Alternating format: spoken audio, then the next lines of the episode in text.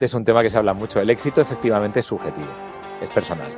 Que hay una definición muy bonita que me encanta, que dice que el éxito es vivir en los valores, no en los objetivos. Entonces, claro, si tú vives en los objetivos, te amargarás, porque muy probablemente no los vas a conseguir. Cuando creas un nuevo canal de comunicación, no solo es importante que la gente tenga ganas de escucharte. Obviamente, pues el hecho de tener un carisma, el hecho de conectar con el público, el hecho de que la gente pues quiera escucharte es eh, muy importante, ¿no? Pero al final hay que tener también una visión de mercado y eso va más allá de la simple producción. De hecho, con el invitado de hoy, con Juan Ortega, vamos a descubrir cómo él liga esas dos patas, cómo es capaz de atraer a públicos, atraer a audiencias, que la gente tenga ganas de escucharte, pero que eso vaya ligado con una visión de mercado. Vas a descubrir cómo Juanma lo hace, cómo él consigue cautivar a su público y cómo consigue relacionar todo esto con su modelo de negocio. Quédate, que empezamos. Bienvenido a Comunicar más que hablar. Soy Jesús Pérez Santiago y este es el podcast de los que quieren crear su propia audiencia. A través de mi lista en jesusperezsantiago.com barra secretos, de forma periódica comparto contigo análisis de los mejores podcasters y también sus secretos para alcanzar a millones de dólares. Hace unas semanas escuchaba la charla del invitado de hoy, una charla que hacía en Gandía, eh, delante de un montón de, alumnos, ¿no? Y me parecía súper interesante el enfoque que daba sobre cómo al final el hecho de conectar con una emoción te ayuda mucho a comunicar desde, desde la pasión, ¿no? Desde transmitir aquellas emociones que realmente sientes en cada momento. Y él hablaba de una anécdota, hablaba de que, bueno, cuando estaba en la radio, cuando estaba en los 40, y realmente había algún grupo, algún grupo musical que al final, pues tenía que mm, proyectar esa música, bueno, más que proyectar, em, darle al botón y reproducir esa música, el hecho de comunicar algo que a él no le gustaba, pues le provocaba cierto bloqueo. Yo, yo creo que en general a todos nos pasa, se nos nota, ¿no? Pero una cosa es hablar de algo y otra es mentir, ¿no? Entonces, fíjate hasta qué punto, ¿no? Él, para conectar con esa emoción, para descubrir realmente si, em, si el grupo al cual eh, iba a, a, darle al botón de reproducir no le gustaba, pues buscaba conectar de aquella forma en aquello que, em, bueno, en aquello que le parecía interesante. ¿Qué hizo? Pues bueno, se fue a un concierto y en aquel momento conectó a partir de ese momento, cada vez que le daba el botón de reproducir una canción de héroes, su tono era diferente. ¿Por qué? Porque conectaba con algo. Y realmente él no se sentía impostor. Y yo creo que para em, personas como, como, yo, que tenemos ese valor, ¿no? De no sentirnos impostores, de ser honestos, de intentar comunicar mm, de una forma natural, siendo nosotros mismos, ¿no? Pues eh, desde, desde, ese punto de vista me parece un, una persona súper interesante. La vamos a descubrir sobre todo, aparte de que, bueno, tiene una, mm, una pata de comunicador bestial, ¿no? Lleva muchísimos años en la radio, ahora con su propia productora, pero vamos a entrar en una pata, eh, o sea, que me encanta, que es cómo él liga la visión de negocio con la comunicación, con también con la producción de podcast. Eh, no sé si lo conoces, pero Juan Ortega eh, lleva más de 20 años en el mundo de la comunicación, desde la radio, ahora enfocado con su productora en el mundo podcast, y por eso pues eh, le doy la bienvenida. Muy buenas, Juama. Hola, amigo. y sobre todo darle las... Sí, sí, sí, darte las gracias porque, joder, estás, como decimos aquí en Galicia, estás escarallado, este, estás con, eh, con un virus que te está eh, pues fastidiando un poco. No quiere, no quiere, decirlo, es discreto, no quiere decir que es un COVID o una casa. Pero está bien que lo digamos, Jesús, porque hay, hay quien piensa que el COVID se ha marchado. El COVID está aquí y el COVID a mí me acaba de coger y me ha cogido fuertecito. O sea que. Claro, tío, se te nota en la voz. Pero yo creo que hay que ponerlo en situación porque al final, joder, eh, si alguien te va a escuchar, que sepa que realmente, pues, mm, eh, em, estás cansado, estás, pero aún así has decidido eh, no, no, no, rechazar la, no la implica demasiado. Justo. Genial. Bueno, eres un currante nato y de hecho, em, joder, te escuchaba en muchas de tus entrevistas, ¿no? Que decías, joder, em, cuando trabajaba en la radio, pues trabajaba, no sé, 15, 20 horas por, decirlo de alguna manera. Igual no estabas allí físicamente, pero sí que estabas trabajando mentalmente, ¿no? Y ahora con tu productora, incluso trabajas menos horas. O en caso de que trabajes las mismas, el cansancio no es el mismo. ¿no? Entonces, antes de entrar ahí en ese terreno, sí que, y para, eh, para ahondar un poco en, en de dónde vienes, hacia dónde vas, quiero que me digas las dos claves, las, aquellas dos cosas que han hecho que tú seas la persona que eres hoy y que estés haciendo lo que estás haciendo ahora. Ser yo. dos palabras. No, a ver, eh, sí, tiene que ver, es decir, que, que hacerlo personal, hacer las cosas de manera personal. No, ahora llega la inteligencia artificial y todo el mundo cree que le va a quitar el trabajo. Pero si tu trabajo lo puede quitar una IA, es que tu trabajo no está bien hecho. O sea, lo bonito de esto es ser capaz de hacerlo personal, de no dejar, eh, oye, haz un post a, la IA, haz un post diciendo que voy a entrevistar a Juanma, tal, tal, tal, pum, y el post con sus eh, emoticonos te lo hace. Pero entonces recibiremos 10.000 millones de invitaciones similares y todas serán iguales. Entonces, lo único que yo he hecho, mi, único mérito, Jesús, es, es, hacer lo que a mí me gusta hacer. Entonces, pues cuando estaba en los 40, ¿cómo entré en los 40? Pues le robé la tabla de planchar a mi madre, puse encima dos platos giradiscos, una antena en el balcón y me lo monté para emitir. Pues de la misma manera que cuando en el año 2006, 2007, eh, nadie sabía lo que era un podcast, yo creé mi primer podcast y me busqué la manera de que hacer un RSS sindicado, un XML, lo publicaba en iTunes, en fin, había que buscar la manera, ¿no? Entonces, al final, cuando uno es el mismo, cuando cada uno somos nosotros mismos, buscar la manera de, de, de hacerlo posible, eso viene después. Y eso es el único mérito que puede uno tener, que es encontrar la manera. Pero lo más importante es hacer lo que te guste, lo que quieres hacer en la vida.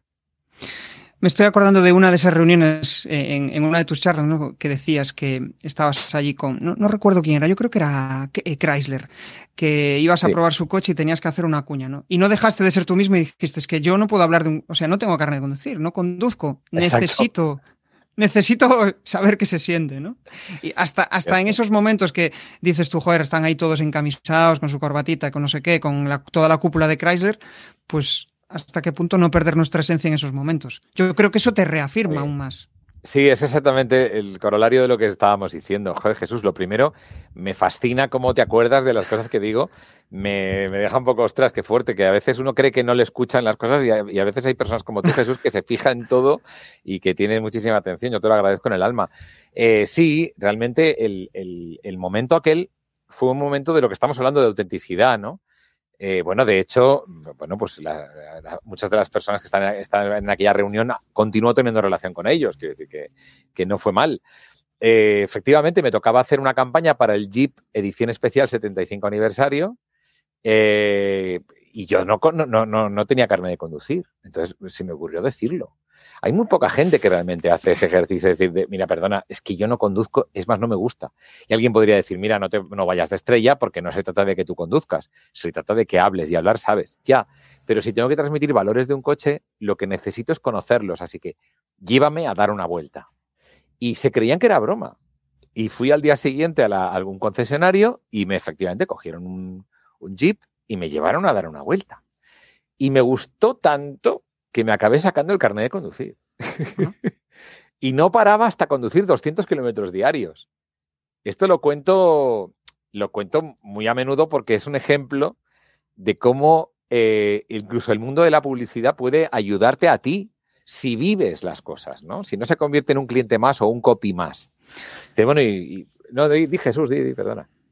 No, no, tal cual. Y me estoy acordando de, Pablo Herreros, ¿no? Que al final eh, mm, también es, mm, eh, bueno, no sé si es partner de, Volvo, ¿no? Pero él hace unos anuncios también bastante, em, porque se siente identificado con la marca, tiene un Volvo, ¿no? Ese tipo de anuncios, que al final está embarcado, en, englobado dentro del branded content, ¿no? Pero para no ser técnicos, tú dices algo así como que las marcas molan, eh, algo como que las marcas son guays y la publi mola. Porque es como que relacionamos que la publi es mala. Es, y, es un error. Yo creo que eso es una de las cosas que, impide que podamos generar negocio. Al final, las marcas son las que tienen la pasta, ¿no? Déjame que matice eso.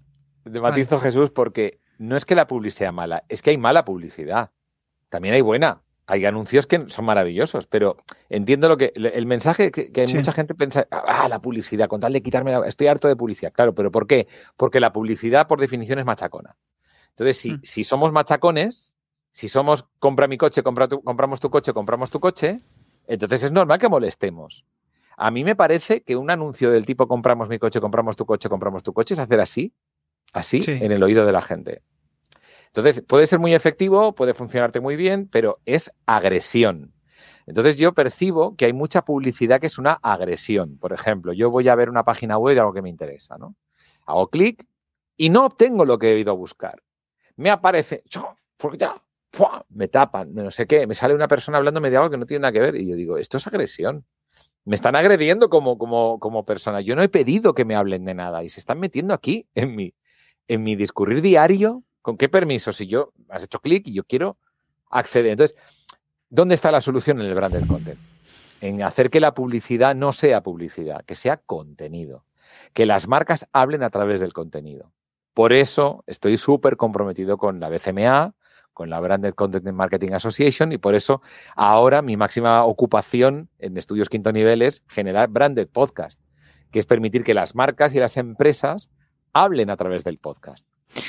Es que si pensamos un poco, al final cada, cada podcast tiene un público muy, muy determinado, ¿no? Muy segmentado. Eso te permite, pues, yo qué sé, a cuatro frikis de, la pesca eh, que quieren, eh, que tienen un público muy, muy, muy, muy comprometido con lo suyo, llegar a ese público, ¿no? Y aparte también, eh, por ejemplo, no me estoy acordando de un podcast que se llama Espabilismo.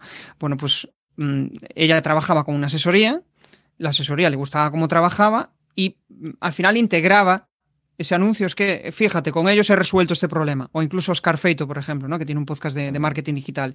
Y habla de Ahrefs, que es una herramienta de SEO, pero él lo que hace es, pues pone ejemplos. Fíjate, esta semana con Ahrefs he hecho esto. Vale, ya está. Y, lo dice abiertamente, ¿no? De que es, un, que es un patrocinio, pero porque se siente orgulloso de esa herramienta. Mm. Hay demasiados podcasts. ¿Sí? Sí, sí, sí. Hemos pasado de un dial en el que había 10 posiciones, que es un Google de 10 posiciones, que era la FM o la M, a 2 millones de podcasts de pronto. Entonces, no hay una, un filtro, no hay un decir, oye, mira, mm, mira, eh, me hace mucha gracia. En, yo creo que cualquiera es capaz de hacer un podcast, pero primero debe ser comunicador. Es mi opinión. Creo que el micrófono se debe respetar. Como haces tú, Jesús, tú tienes un respeto al micrófono. Hay gente que no respeta el micrófono, que se pone y hace, bueno, ¿qué pasa? Vale, válido, válido, pero respeta. ¿Qué es respetar? Respetar que hay alguien que está invirtiendo su tiempo en escuchar. Entonces yo oigo podcast que se tiran cinco minutos largos hablando de ellos mismos y de nada que tiene que ver con el que está oyendo. Eso es una falta de respeto. Prometer en el título, te voy a hablar de inteligencia artificial. Y luego cinco minutos que, pues mira, te iba a grabar esta semana, pero esta semana me ha sido imposible porque he tenido trabajo. Entonces iba a pensar en grabar un martes, pero al final grabo los miércoles. Supongo que te dará igual, pero claro, tú ya sabes que puedes, eso sí, suscribirte. Cinco minutos así. Oiga, yo le he dado clic a usted porque me promete que me va a hablar de inteligencia artificial. Hábleme del tema. Entonces creo que hay demasiados podcasts, Jesús. Demasiados. O sea, que está muy bien. Que está muy bien que haya, que, que haya nuevos valores. Yo no estoy en contra de eso, al contrario. Si yo me he dedicado el, escaso tiempo que he estado coordinando una cadena de radio en, España ha sido buscando gente. Yo estoy buscando nuevos valores. Es muy difícil encontrar nuevos valores. Pero es que un podcast lo hace cualquiera con un móvil. Entonces, el, problema aquí es que eh, el hecho de que técnicamente sea posible ha engañado a más de uno que le ha hecho creer hmm. que puede ponerse delante del micrófono y empezar a hacer un podcast y pensar que. Y luego no es que no tiene seguidores es que hay demasiados podcasts. Tendría que haber menos. Yo creo que hay dos Has abierto dos latas. A mí me gusta esto de abrir latas, melones.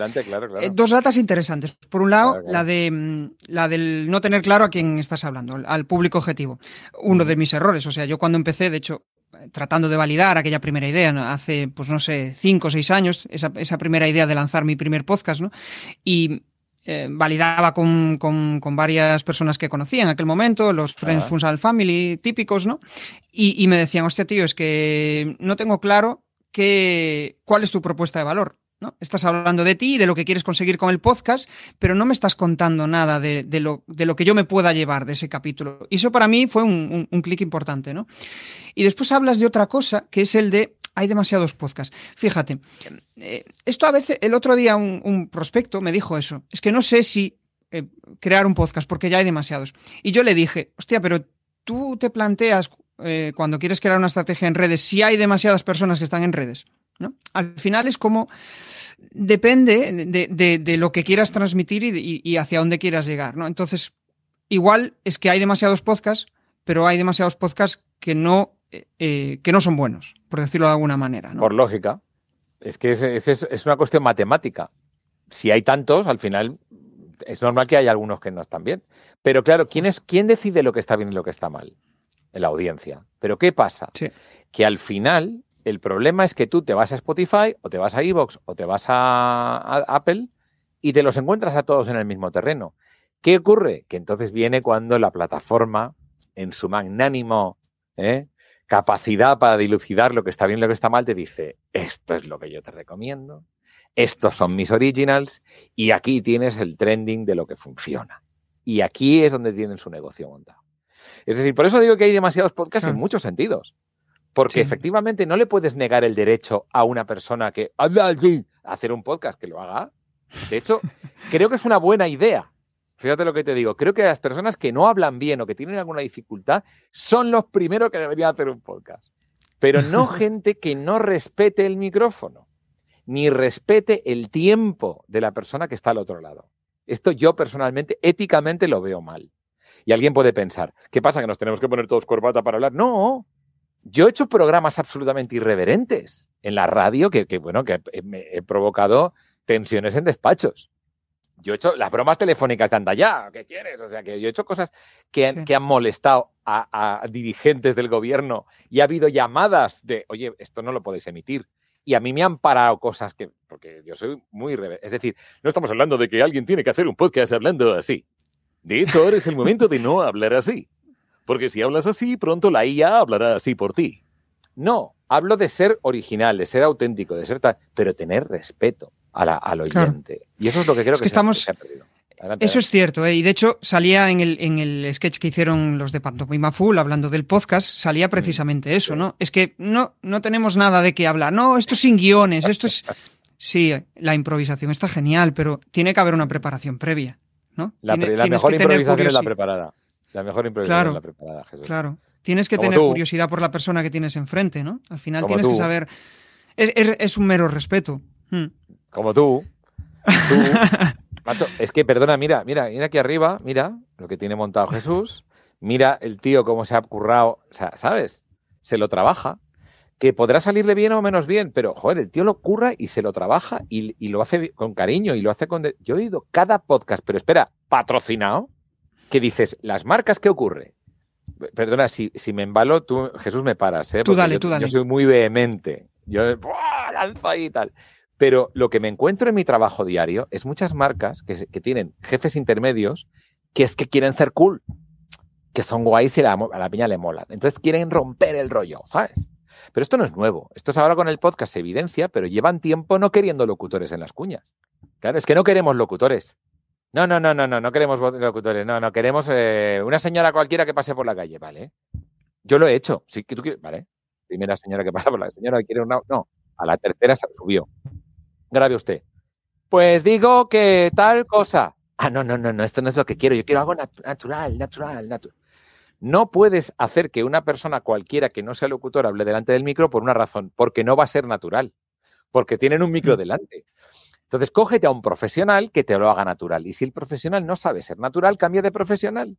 Pero esa cosa cool de es que soy ahora la nueva DIRCOM de la empresa tal, y como yo la molo tanto, vamos a hacer una cosa, un podcast irreverente, un rollo súper cool que no grabamos y lo que salga. O cogemos a este que es, da el perfil porque no es comunicador. Es que al final, justo, se relaciona eso de hacer algo que surja. Es que una cosa es que la persona fluya, ¿no? Y que cuente y que se suelte y que se sienta lo suficientemente cómodo, pero hay que, hay que tenerlo preparado, ¿no? Es que si no lo tienes preparado, eh, pueden surgir miles de... Esto es como cuando quieres coger el tren. Si improvisas y no sabes a qué hora sale, pues lo más probable es que lo pierdas. voy a la estación ya, a ver. a ver lo que pasa, ¿no? Sí, justo, tío. De hecho, a ver, ahí, ahí sí que ha, habido un cambio importante ¿no? en la comunicación. ¿no? De hecho, hay muchas personas que relacionan radio con, uff, eso es la vieja escuela, pero es que hay programas de radio que son muy buenos. Entonces, yo creo que lo que ha cambiado es el, bueno, eh, eh, la interpretación de lo que, lo que es un medio de comunicación. Y me explico con esto. Es como que... Em, quizá lo que tú dices, ¿no? Hacer esas voces, ese, esa comunicación de, que, puedes ver en el telediario, ¿no? Que es como muy mm, artificial, pues eso no está de moda. O sea, porque no conecta, ¿no? Pero eh, irse al otro extremo también no, tiene mucho sentido, porque al final es como soy súper cool. Mm. ¿A dónde quiero ir? Para centrar un poco todo esto. Que básicamente ha cambiado el estilo de comunicación que nos gusta recibir. Preferimos a personas que sean naturales, ¿no? Pero a veces pienso, ¿no? Y digo, ¿hasta qué punto antes las personas en comunicando no eran naturales. Sí que eran naturales, era la naturalidad del momento, ¿o no? Eh, quiero reflexionar un poco sobre esto, porque es, interesante el cambio. Me gusta mucho y te voy a decir que tiene una fecha exacta, el cambio. Hay un cambio, que es el año 2000. Y ese cambio se llama Gran Hermano. Tú miras los medios de comunicación antes de Gran Hermano y después de Gran Hermano. ¿Por qué fue un éxito hace 23 años Gran Hermano, porque era la primera vez en la que las personas normales hablaban. Y esto cambió el chip. De pronto era, ala, pero si este no es un locutor que está, señoras y señores, buenas tardes. En nuestra programación de tarde podrán ver los siguientes espacios. No, era alguien que era, ¿quién me pone la pierna encima? Y ya, nos, flipaba porque era natural. Ahora, Gran Hermano, hecho como en el año 2000 funcionaría, por supuesto que no. ¿Por qué? Porque ya lo tenemos todo el día. Es que son los reels. Sí. La gente haciendo reels. Ahí empezó todo. ¿Qué ocurrió? Que las redes sociales terminaron de, asentar el tema. Pero tú, de verdad, yo, yo es que me gusta mucho escuchar programas antiguos de radio. no solamente españoles, ¿eh? también internacionales, sobre todo norteamericanos. ¿no? Eh, Casey Kasem, eh, el American Top 40 original de los años 60, 70, me encanta oírlo porque es una fuente de inspiración. Radio de FM de los 90, del gran momento del boom de las FMs en Nueva York. Había cada, cada, showman al micrófono impresionante. Eso me, sirve de inspiración. Pero ha habido un antes y un después. Y tú lo explicas muy bien, Jesús. Ahora la, gente quiere naturalidad, quieren cercanía, quieren que hablemos de tú a tú. Y solo algunos pueden hacerlo. ¿Todo el mundo puede hacer un podcast? Sí. ¿Cuántas personas pueden comunicar sin hacer perder el tiempo? ¿Cuántas personas pueden comunicar centrando la idea, explicándose bien? Y otra cosa que parece una perogrullada, Jesús, pero ocurre incluso convenciones publicitarias. Que se entiendan lo que dicen. Que se entiendan lo que dicen. Que no es respeto ni siquiera por las marcas. Porque no decimos bien las marcas. Es que no decimos bien las marcas. Perdona, ¿qué ha dicho? Es que te está pagando el dinero que, tú estás, lo que comes, la marca. Por lo menos pronúnciala bien. Claro. ¿Sabes? De verdad, ¿eh? Es que estoy escuchando menciones publicitarias que ¿qué ha dicho? Respeto. O sea, solo, no, no busco corbata. Joder, yo estoy en camiseta, estoy con COVID, malo. Pero, pero por lo menos respetemos, ¿no? Esto me hace pensar en, lo que dices, ¿no? O sea, yo creo que em, por, mi forma de entender la comunicación, yo conecto mucho más con, ese tipo de, programas, ¿no? Pero em, también me gusta ver programas antiguos. De hecho, el otro día estaba viendo entrevistas de, ¿cómo se llama? Este Quintero, ¿no? Que, al final era esas, esos silencios eternos, ¿no? a mí me, parece muy inspirador para, para, entrevistar.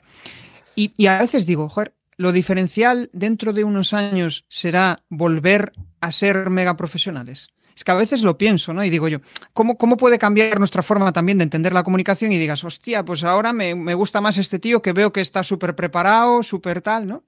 No sé, esto sí, divagar y, me encanta eso. No, no, no, no, no, estás acertando plenamente, Jesús, porque efectivamente esa es la vuelta de tuerca y eso es lo que me estoy encontrando en el mercado y afortunadamente toca madera no me está yendo mal gente que ha querido ser muy cool, que es que somos muy modernos, somos tal, pero luego dices, un momento, pero ¿en manos de quién ponemos la marca? Entonces, de pronto yo digo, hola, pues aquí estoy yo con mi modestia aparte, premio Ondas, dos antenas de oro, premio de la Academia de la Radio, mejor prescriptor publicitario, premio, control de creatividad publicitaria. O sea, un tipo que, certificado, al menos no te va a la marca. O si habla de la marca, se lo va a creer, que esta es otra de las cosas que veo. Yo, es muy interesante, mi paso por Antena 3 en televisión fue breve, eh, fue en el programa de, por las mañanas de... El COVID lo que tiene a veces es que te borran las cosas. Es, interesantísimo lo del COVID, ¿eh? Pum, te deja... Eh, espejo público, gracias, eso. En espejo público, eh, con Susana Griso, con Susana Griso, efectivamente, me pongo borroso a este. Eh, pues he, intervenido varias veces, tal. Pero yo le decía al equipo de Antena 3, ¿sabes lo que yo quiero hacer? Las menciones. Las menciones publicitarias, porque por ley han de ser de dos minutos, y yo veo cómo sufre la gente. Y cómo aquí pone, estoy haciendo, aquí vendiendo la moto y no me creo nada de lo que estoy haciendo. No lo digo por todo el mundo. Hay gente muy buena haciendo menciones, ojo, ¿eh? en la televisión. Hay gente muy buena, ojo. Pero por lo general, aquí pone, no me lo creo. Entonces yo dije, eh, quiero hacer. En... bueno, dice, hay un camino, que es que te conviertas en colaborador del programa y luego veamos a ver si conseguimos vender menciones con eso. Digo, perfecto. Pero yo iba por las menciones. A mí hablar de música, pues vale, hablo de música. Pero es que yo lo que quiero es creerme una marca apasionarme con ella y contar lo bueno que tiene para el mundo. Eso es lo que a mí me gusta hacer en comunicación. ¿Te he convencido? Es que al final ahí estás hablando de un beneficio y no estás hablando de algo genérico. Mm, esto es como colchones lo mónaco, no sé qué. Mi amigo Joaquín es de mi hornada. Mi amigo Joaquín Prat es de mi hornada. Él y yo convivimos precisamente en el hoy por hoy, en la cadena Ser, en un momento en el que se requería eso. Y juntos entendimos que si teníamos que mencionar un producto una marca, ah, tenía que ser desde la convicción. Y ahí le tienes. Se lo cree lo que hace, claro. Es de mi hornada, es de, nuestra, nuestra escuela, de las de tenemos que creernos. Pero eso no cambia, tío. No cambia porque, o sea, yo percibo, escucho muchos podcasts, ¿no? Y cuando realmente el patrocinio, o llamémosle como el acuerdo que tenga con esa, con esa marca, viene porque realmente, joder, se lleva bien con la empresa, comparten valores, lo que sea, se nota. Y no es un anuncio, al final no percibes un anuncio, no, percibes ese corte, esa diferencia entre el contenido y la publicidad, ¿no? De hecho, el otro día hablabas de, precisamente de, eh, pues en este programa, ponías un ejemplo, en este programa si no hay que poner publi, no, la ponemos, ¿no? Y era como una falta de respeto hacia aquellas, marcas que te, Sí, sí, totalmente. Eso lo escuché yo en la radio a cargo de un comunicador y lo denuncié a través de mi columna del, diario El Independiente. Sí, un comunicador se permitió, como había batido récords y había conseguido un premio importante, decir eso en antena. Si no entra la Publi hoy, que no entre. Tú imagínate el respeto a las familias de las personas del departamento comercial, a los anunciantes que hacen un esfuerzo importantísimo de su presupuesto, se lo sacan de su pan y de sus hijos para dárselo a la empresa a la que tú representas con tu micrófono. Una vez más volvemos a lo mismo, Jesús, no se respeta el micrófono a veces. Y a mí me resulta ofensivo. Ten respeto para quien te paga, ten respeto para quien apuesta por ti.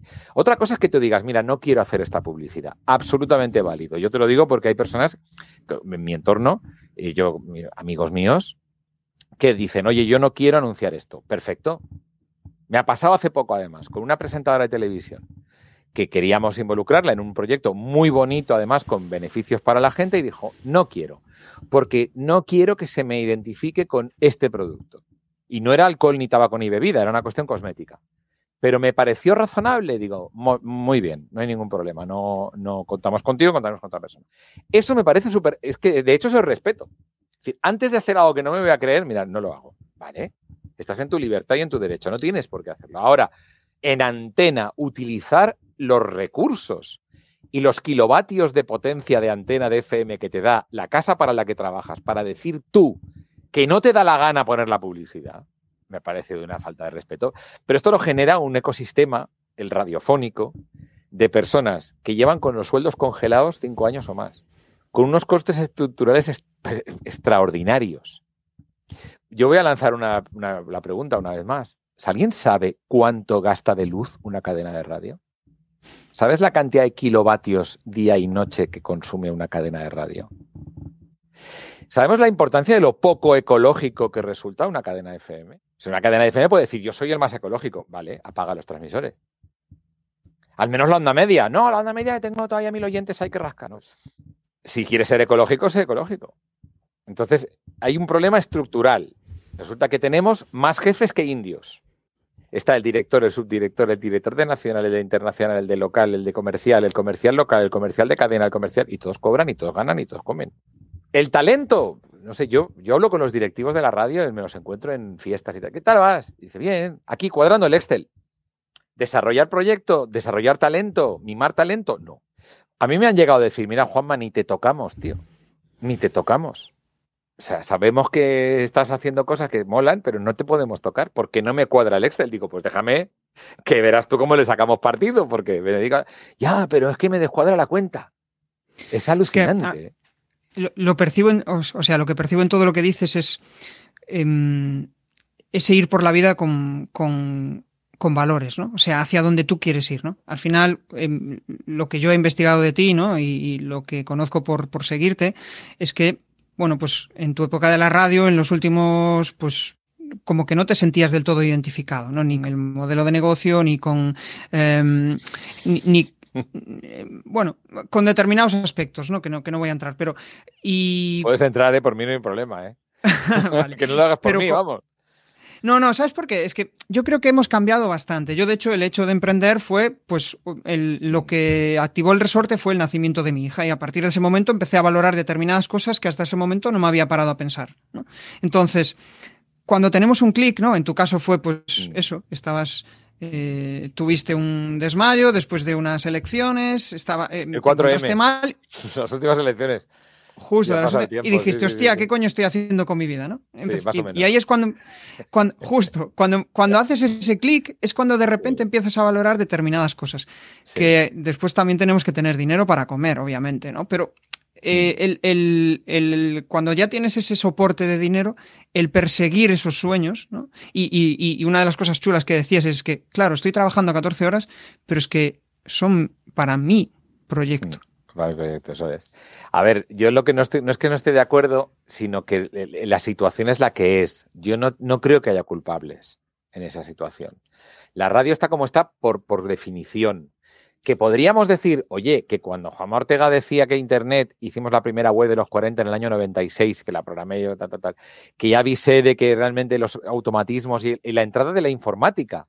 Yo viví la incorporación del ordenador, del audio, en, los y, recuerdo el informe que envié urgentemente a, las altas cúpulas de, la radio en ese momento, que era, por favor, utilicémoslo para mejorar, pero no para ahorrarnos personal, automatizar la emisión. Vamos a, a que al final ha sido una mezcla de ambas cosas. Pero bueno, quiero decir con esto que no es una cuestión de es que hacen mal las cosas. No, es lo que toca. Ahora hay un dial infinito, hay un millón. No hay, no, no es, claro, es que tenías que ser muy malo para de en un Google de 10 posiciones no ser uno de los escuchados. Es que la gente al final caía en tu, en tu dial y te escuchaba. O sea, al final tiene esa lógica. Ahora hay un millón. Muy bien. ¿Qué están haciendo las, las, marcas? Aprovechar, las marcas, no, perdón, las marcas de radio me refiero. Aprovechar el tirón que tienen, de que tienen un sello, para generar en el mundo online una presencia. Vale. Esto esto está bien y es la manera. Que llega tarde, sí. Que siguen teniendo costes estructurales enormes. Enormes. Más de los que, de los que, lo que pueden contar. Porque cuando yo me he enfrentado también a este Excel, ¿eh? yo también he tenido que enfrentarme al Excel y que cuadre. Es que esto es como la. Eh, eh, no sé si has visto la peli esta de, Spotify, que, mm, ah. que, mm, es una serie documental, ¿no? Que al final las industria, la industria discográfica tuvo que cambiar completamente su modelo de negocio y con la radio sucede lo mismo. Me estoy acordando de Jorge Coronado, que lo he tenido también aquí, que él estaba en una radio local en, no recuerdo, no sé si era Mijas o era en, la zona de la provincia de Málaga, ¿no?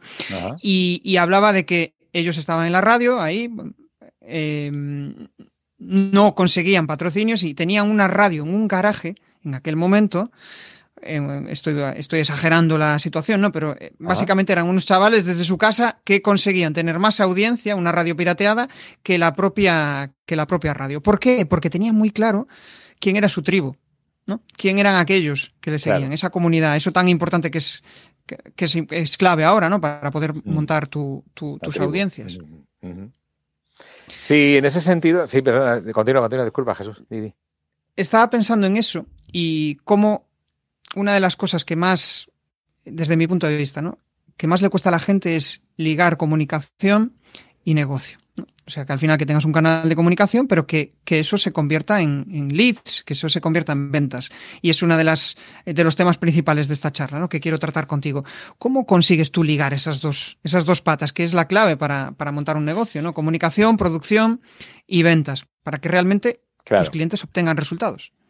Mira, eh, ¿recuerdas lo que hablamos de cuando dejé la radio? Claro, yo pensé, ostras, eh, pierdo unos ingresos importantes porque realmente tengo que decir que a mí la radio me trató siempre muy bien. En, todos los medios en los que he estado se me ha pagado muy bien. Oye, estoy muy borroso, ¿eh? Ahora. sí, a mí me pasa a veces, se desenfoca la cámara. El, sistema este automático de enfoque. Bueno, decía que, que, hay que en ese momento yo, yo realmente eh, tengo que reconocer que pasé miedo. Dije, ostras, ¿ahora qué, no? Tengo una productora, pero tampoco es para echar cohetes.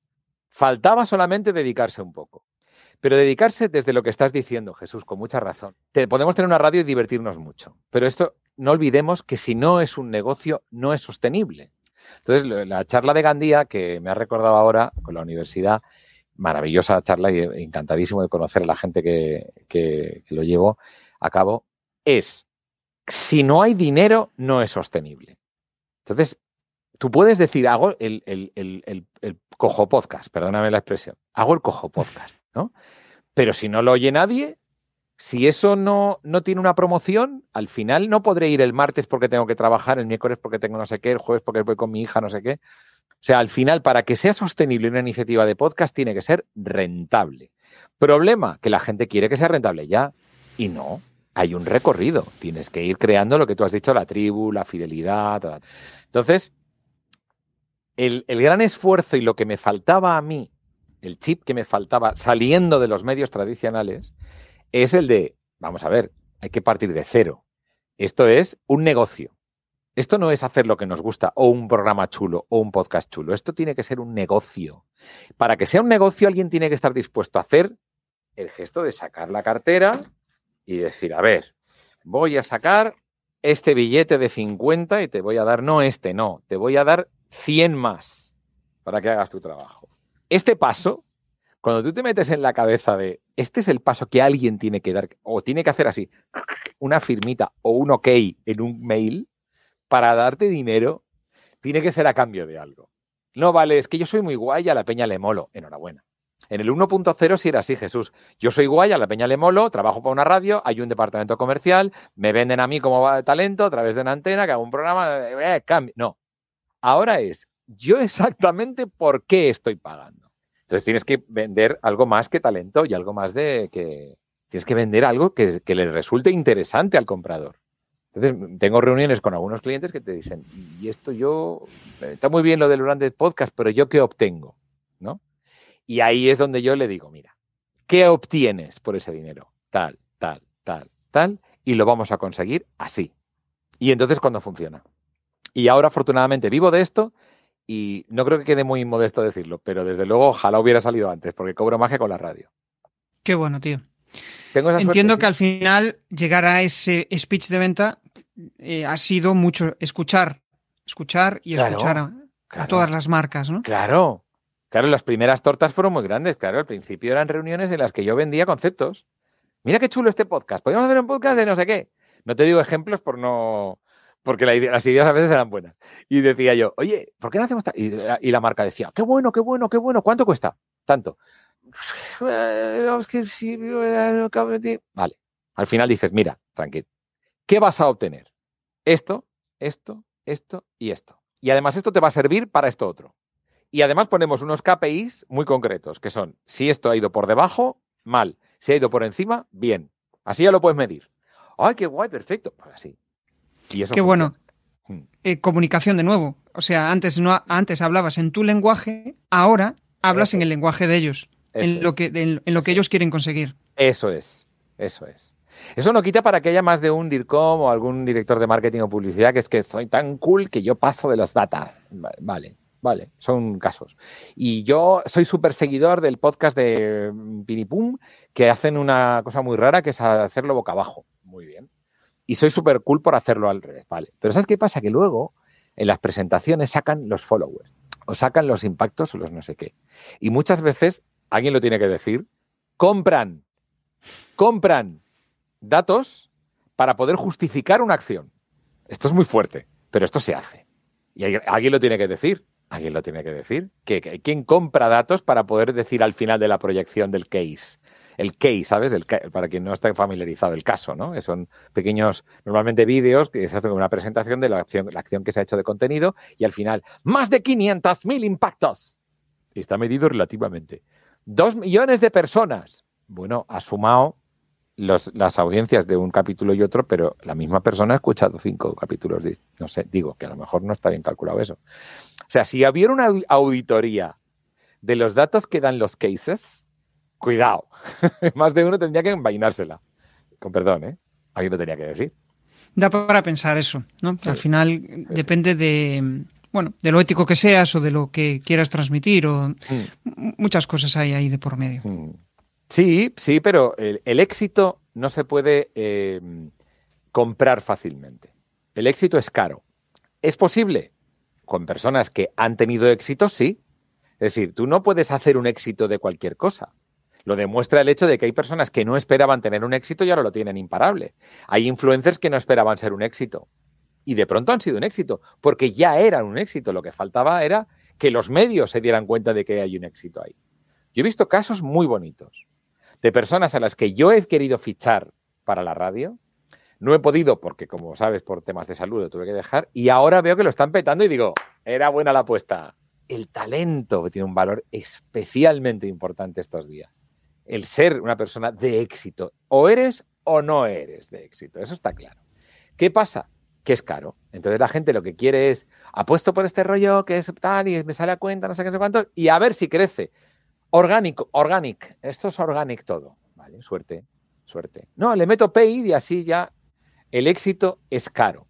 Pero te lo puede hacer solo la persona que ya ha tenido éxito. Es decir, que te demuestra que es una persona de éxito. Esto es un, gran mensaje para las personas que creen que haciendo una cosa súper cool con cuatro personas que. No, hazlo con alguien que realmente. Mira, me llama mucho la atención una, una persona a la que quiero muchísimo.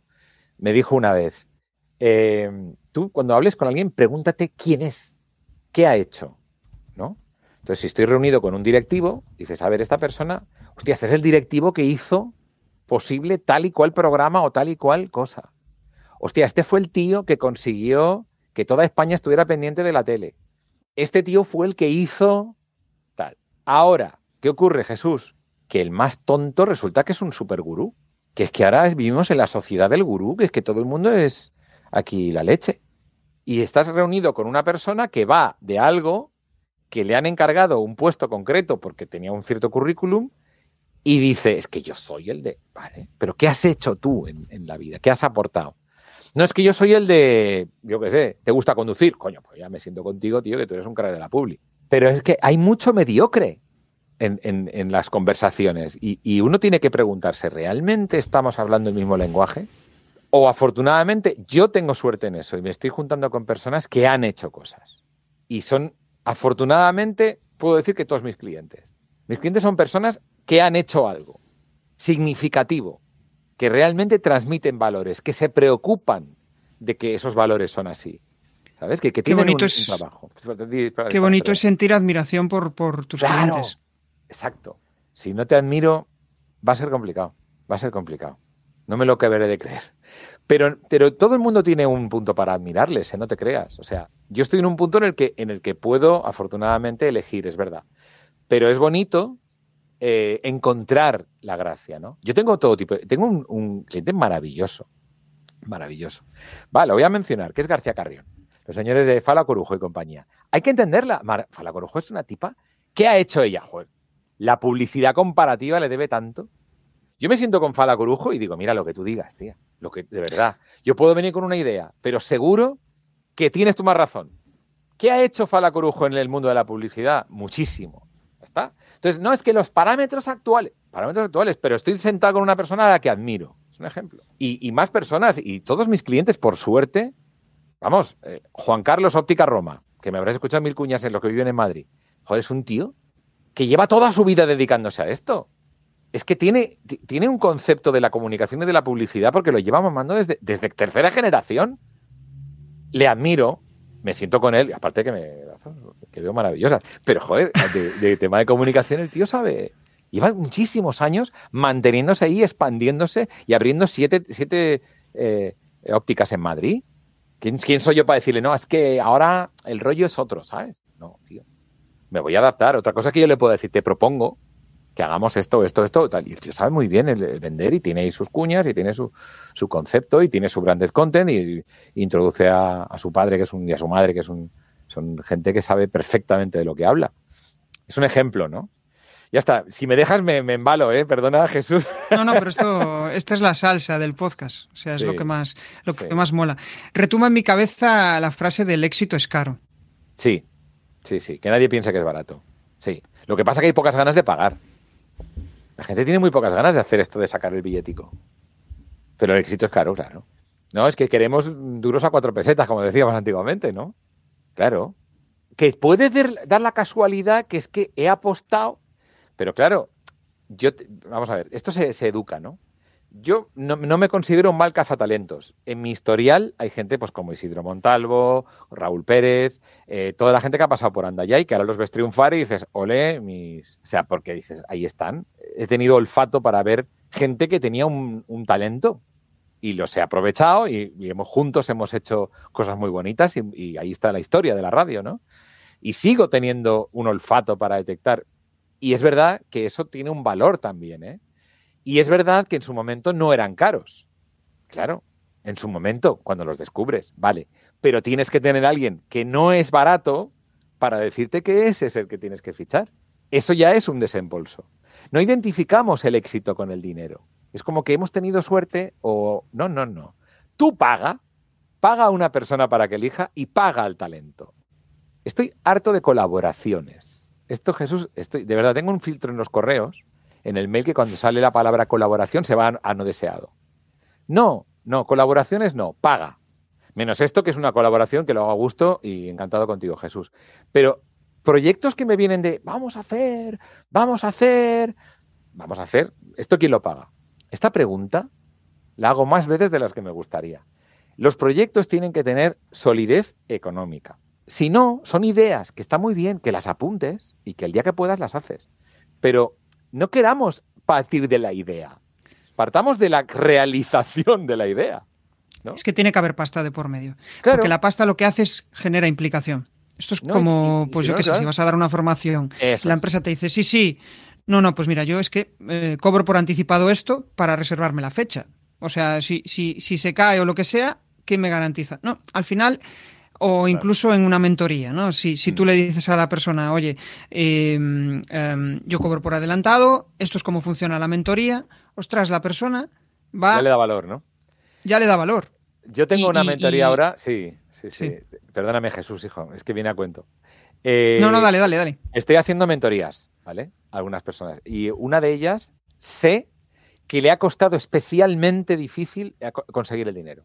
Y no lo hago por ganar más o menos, porque de verdad que no me saca de pobre más o menos, sino precisamente por lo que dices, por el respeto que implica. Y se lo digo todas las que veces que, hablamos, ¿eh? Digo, gracias. Tengo por el escuchado. Sí. Tal cual, tal cual. Es que eh, este tema me, me- me apasiona, Mm. ¿no? El- he escuchado a miles de mentores, no sé si miles, pero cientos seguro, que dicen Mm. que realmente, y yo lo percibí también con eh, mentorizando a, a- a varios clientes, ¿no? La implicación hacia un cambio, porque al final cuando mentorizas a alguien es para pasar de A a. B. Exactamente, es un Quiere, cambio. quiere- está en un punto y quiere llegar a otro. Eh, de hecho, escuchaba hace tiempo, no recuerdo quién era, no sé si era Pablo Herreros, ¿no? que hablaba que, que le Mm. regalara a, a su hermana una mentoría. Mm. Y hasta que no la pagó, no Eso es. consiguió ningún cambio en era. Creo que no era Pablo Herreros, era otra, otra persona. Y, y- y es cierto, ¿no? Hasta qué punto el, el decir, hostia, tío, estoy desembolsando un dinero, pero este dinero lo que va a significar es mi implicación para ese, Claro. ese cambio a donde quiero llegar. Claro. Claro, es como el Reiki, que dicen que si no lo pagas, el Reiki para que funcione hay que pagarlo, dicen. Eh, Sí, no, cuando animas a un colega que vente conmigo al gimnasio, que no sé qué, qué tal, si él no tiene implicación, al final eso no va a haber. Y lo Ahí es un, ejemplo de que pagas y no te consigues nada. Claro. Y las colaboraciones es lo mismo, Sí, a no ser sí. que realmente sea equitativo, ¿no? Es, eh, que, que- que lo que te aporte esa persona eh, a nivel personal compense lo, lo- lo que tú quieres conseguir. Habla, estamos hablando de éxito y es un tema que me parece muy interesante, ¿no? Me gustaría saber un poco tu opinión sobre el éxito. ¿Qué significa para ti y qué significa con las personas que tú ves a tu alrededor. Es decir, pues dices, hostia, yo creo que mm, tal persona va a ser un éxito. Y hay muchas personas que igual relacionan ser, eh, ser exitoso con, pues yo qué sé, mm, ser famoso. Pero igual llegan a ser famosos y se sienten vacíos, ¿no? Entonces, vamos a andar en ese tema que me parece apasionante. Es, es efectivamente es un tema que se habla mucho. El éxito efectivamente es subjetivo, es personal. Cada persona considera un éxito lo, que considera un éxito. Yo estoy hablando a nivel empresarial y a nivel de datos analíticos. No estamos hablando de lo que consideramos éxito a nivel personal. Evidentemente, eh, hay una reflexión añadida, Jesús, me alegro de que traigas este tema porque muchas veces pensamos, el éxito es pues eso, ser famoso, ser rico, ser no sé qué. Vale. Y hay personas que son profundamente desgraciadas siendo ricas y siendo famosas. Esto lo he podido vivir en primera persona y con personas de mi entorno. ¿Qué ocurre? Que hay una definición muy bonita que me encanta que dice que el éxito es vivir en los valores, no en los objetivos. Entonces, claro, si tú vives en los objetivos, te amargarás, porque muy probablemente no los vas a conseguir. Es que mi objetivo es tener un chalet en la playa. Y un chalet en la playa, un chalet en la playa, un chalet en la playa. Vamos a ver, ¿cuál es tu verdadero valor? ¿Vivir tranquilo, vivir feliz, vivir cerca del mar? Pues a lo mejor encuentras la manera de vivir cerca del mar, sin necesidad de que sea un chalet, un chalet, ¿sabes? Esto es lo de, ¿cómo le llaman? ¿El deseo? ¿Cómo se llamaba eso? La, eh, la película. El secreto, el secreto. El secreto. El secreto. El secreto es que tú te pones una imagen y al final lo consigues. Es que a veces no funciona. Mira, el objetivo es siempre una trampa. El objetivo es, ponerte tú mismo un KPI, un objetivo, y, eso no tiene por qué funcionar. ¿Qué es mejor vivir en las? En los valores. Valores. ¿Qué significa valor para mí? ¿Qué, qué estoy aportando? ¿no? Mi valor. Y sobre todo, el decir, mira, no será una casa en la playa, pero ¿qué he conseguido? Vivir tranquilo y vivir cerca del mar es lo que yo quería. O, ¿qué, quiero? Porque luego hay estadísticas que dicen que la felicidad y la felicidad que va relacionada con el éxito. No, es que el éxito es ser feliz. Muy bien. ¿Qué es la felicidad? Relaciones satisfactorias. Dice, anda, pero eso lo pueden medir, sí. ¿Cuán, ¿Cuán satisfactoria es tu relación de pareja? ¿Cuán satisfactoria es tu relación de amistad o de familia? Y entonces obtendrás la fórmula de la felicidad. O sea, es que no, no hace falta volverse loco. Y, fíjate qué inteligente es nuestro cuerpo, aunque a veces es tonto, pero em, es inteligente. es inteligente, pero yo, por ejemplo, percibo cuando estaba en esa época de cambio, ¿no? de que tuve una mm. crisis existencial, lo que me pedía el cuerpo era tener conversaciones de valor. ¿no? Me pedía eso. A raíz de esa fue una de las razones por las que lancé el podcast. Quería hablar con, o sea, tener conversaciones y aprender a escuchar que esta es otra de las cosas que, mm, em, bueno, pues yo soltaba mi rollo, la otra soltaba mi rollo y decía yo, hostia, pero no estamos conectados, algo falla aquí. Y un día me di cuenta porque me dice, hostia, no me estás escuchando. Y dije yo, espera, cierto, ¿no? Es, eh, hay ese, tipo de personas que, te hacen eh, pensar, ¿no? Y para mí, por ejemplo, esto, poder estar charlando contigo, poder charlar con, personas como las que charlo aquí a diario, para mí es éxito, porque es satisfacción personal. Vives en tus valores. Claro. Claro. Si, tu, si tu objetivo fuera voy a conseguir 50.000 followers, pues podría que lo consigues o puede que no. Pero si tu objetivo es vivir en tus valores, que son la conversación, la escucha, el aprendizaje, chico, enhorabuena, es un éxito. Claro, en esa, en esa curiosidad, ¿no? Por, aprender, por saber nuevas vías. está súper chulo. Vamos a, Hostia, llevamos ya un montón de, rato charlando. Vamos a entrar ya en la fase. Sí, vamos a entrar ya en la fase final. Pero antes de entrar ahí. Em, y entrar en las, en las preguntas eh, incómodas que yo le llamo. Me gustaría hablar un poco contigo sobre un tema que creo que es súper interesante y además disruptivo, sobre todo en el mundo del podcast, ¿no? El otro día hablabas de una herramienta que al final pues te garantiza, eh, no recuerdo si era Hypertest o algo así, el, nombre de la herramienta, ¿no? que al final te garantiza un número de escuchas, un volumen de, audiencia y es brutal respecto al modelo anterior que era pues eso, mm, o bien llegar a acuerdos con influencers o utilizar herramientas como VoiceUp para hacer eh, intercambio de patrocinios, pero tampoco te garantizaba una, audiencia. ¿no? Esto, esto es la bomba, ¿no? Es accesible para todo el mundo. Bueno, si tienes dinero, sí. El éxito no es, no es gratis, ya te lo he dicho antes, que es así. Claro, nosotros somos, de los, vamos, que yo sepa, los únicos que garantizamos oyentes. Así te lo dejo. Ahora mismo. No, no, es que te van a escuchar 5.000 personas el primer podcast. Ya está, te doy la cifra exacta. Ah, pero no, yo no quiero impacto. No, no, no. Escuchas como, como garantizadas, como, como lo define IAB, personas, o por lo menos IPs, que han estado durante un minuto escuchando tu podcast. A ver, que venga más gente que me diga que lo hace. Yo encantado, estoy escuchando, a ver. Porque es que todas las agencias te dicen, no, impactos, no, impactos no. Escuchas es que ha habido un minuto de alguien poniendo la orejita, como mínimo, y que luego se ha quedado un ratico. Pero tienes que medir eso y tienes que dar eso, porque eso es lo que quiere el otro. Entonces, el podcast se paraliza cuando dice, pero ¿cuánta gente me escucha? Ah, no sé, ya, ya ahí vamos mal. Ahí vamos mal. Oiga, no, es que eh, yo tengo que saber cuánta gente me va a escuchar. Eso sí, lo pagas caro. Lo pagas caro. ¿Por qué? Porque yo puedo asumir el variable. Yo puedo decir, mira, yo asumo el variable. Yo me comprometo a que va a escucharte tantas personas. Ya me buscaré yo la vida para conseguir que la gente lo conozca. Otra cosa es que midamos si el podcast engancha o no, que eso es otra medida, que es el LTR o la, la retención. Eso es otro tema. Pero que tú, que tu podcast lo van a escuchar, yo te doy cifras concretas. Otros te dirán que han tenido impactos, no lo sé, dependemos. Es que eso depende, ¿vale? Esto es así. Una cosa, claro, una cosa es hablar de alcance o engagement. Al final tú lo que garantizas es alcance, que llegue. Em, la herramienta se llama Hyper, Hypercast, que antes lo dije mal, dije, creo que dije Hypertest. Um, o sea, entiendo que vosotros llegasteis a un acuerdo con ellos para poder integrar la herramienta.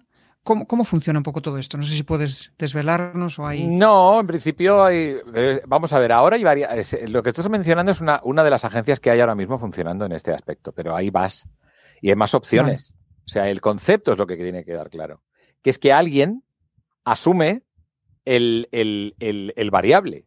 Te garantiza una audiencia y asume el variable. Este es el, proceso.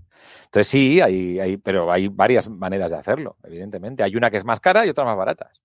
Y entonces la gracia está en encontrar la, el equilibrio entre, es decir, es que estoy pagando cada oyente a tres euros. claro, que entonces es la pasta. O otros que te dicen, no, es que el oyente está a un euro. Es que eso depende. Pero, o sea, el modelo que es decir? sí. Estilo publicidad programática, como Claro, se puede conseguir mediante programática, pero la programática te garantiza oyentes. La programática lo que hace es que te garantice impactos. Lo que tienes que conseguir es que te garantice oyentes. ¿Y cómo funciona exactamente? No sé si es algo que se pueda compartir. Bueno, porque tampoco es mi negocio exactamente. Yo tengo personas de mi equipo que trabajan en eso.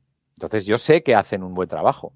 Sobre todo, muy importante, esto sí que quiero dejarlo claro son oyentes afines, es decir, que se hacen tarjeteado, que no es aquello a casco porro. Que es que hay una manera de pensar que es que, ah, es que tú lo ves el número. No, el número, pero acompañado de. Porque sabes que si no, al final la escucha, la, retención haría pum y durarías 30 segundos. Si se quedan, aunque sean un 60 o en un 50% hasta el final del capítulo, es porque les toca. Entonces, lo que sí hay que hacer es una labor de tarjetizar muy bien. Oye, vale este es el público, esta es la audiencia, este es el punto, allí es donde vamos. Se publica en medios que consumen esas personas y a partir de aquí estás mandando impactos. Esos impactos, el embudo para que se conviertan en oyentes, te lo comes tú.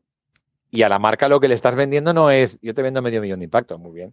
Le estás diciendo, no, no, te van a escuchar 5.000 personas el primer cap, por ejemplo, o 10.000. 5.000 es poco, ¿eh? pero bueno, se puede, claro pueden garantizar cifras. Esto está enfocado, está enfocado a marcas, está enfocado a profesionales, está enfocado a cualquiera. ¿Cualquiera puede acceder a, este tipo de servicios o no? ¿O hay un rango? No, yo lo conté en la charla de Gandía. Efectivamente, tú, por ejemplo, eh, mira, Spotify te hace unas campañas maravillosas para apoyar tus podcasts, pero tienes que soltarles cinco cifras. Sí.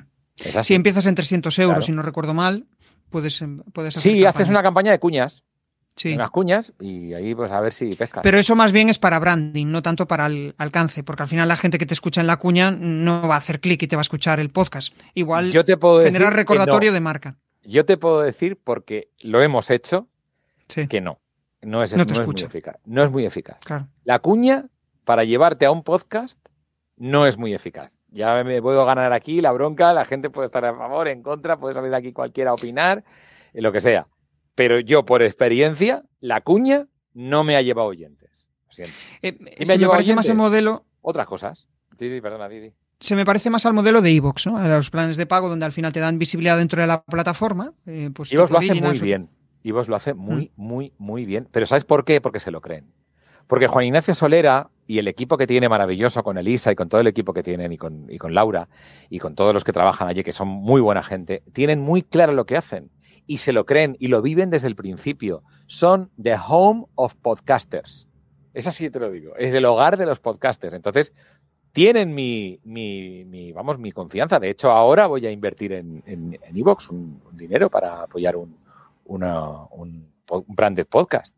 Porque me creo lo que hacen y ellos creen en lo que hacen. Y no van a permitir que yo me vaya con mal sabor de boca. Ellos van a hacer, ya se buscarán las mañas, es lo que voy. Al final, si vivimos en la época de la data, de la data, de la data, de tales, de la, de la aplicación, que tú preguntabas por la app, yo te digo, si la app está bien, ahí está, pero mañana habrá tres. Si no es la app, es el concepto, que es, ¿qué estás vendiendo? Entonces, saben que yo voy a confiar en ellos y no van a defraudar esa confianza. Y eso es así. Yo llevo, además, con ellos trabajando, hice el primer original de Evox en 2015. El Ellos están aquí, que es un podcast que ahí está, todavía sigue, de ciencia ficción.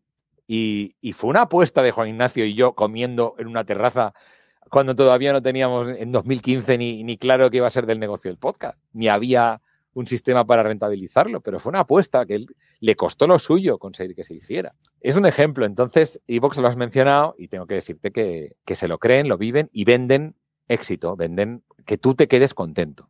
Y esto es muy importante. Qué bueno, tío. Mm. ¿Hay alguna herramienta de, de, de este estilo que, que, puedas compartir, que sea accesible? Hypercast es, es una agencia, pero ¿hay alguna sí. herramienta que sea...? Hay, mm, claro, por ejemplo, mira, eh, cosas que funcionan, por ejemplo, eh, sí. bueno, eh, Outbrain. Outbrain funciona Out, muy bien. Outbrain. Outbrain. Sí. De Hay, cerebro. la gente tiene muy mal concepto de Outbrain. Primero porque no lo hace muy bien, no se lo creen mucho, pero es verdad que es una herramienta que lo que hace es colocarte al final de tu artículo noticias y tú dices, esto es chungo. Esto, no, no confundamos. Yo prefiero mil veces una noticia al final de un contenido que a mí me interesa que un cacharro que se te pone delante y te dice haz clic ahora. Eso es, me parece agresivo. Poner de pronto una, un robapáginas de eso, para poner así. Contrata ahora la luz con nosotros. Eso me he puesto hasta borros.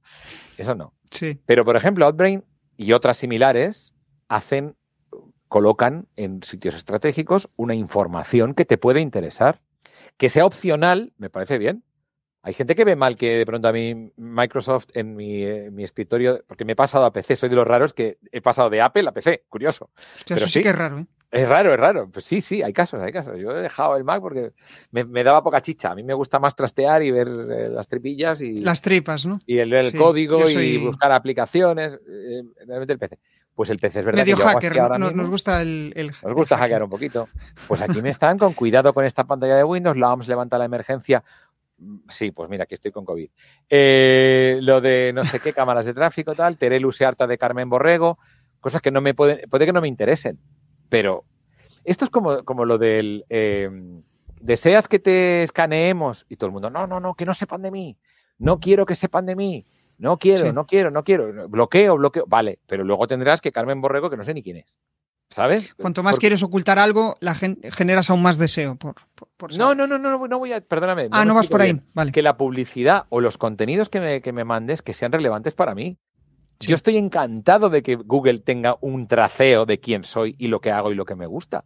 Porque voy a recibir información que es relevante para mí. Si yo me niego, no, no, no, no, no doy nada, no doy datos, no digo nada, no, no sé qué, al final me van a mandar martillos, pero si yo no quiero un martillo, ¿por qué me estás anunciando un martillo?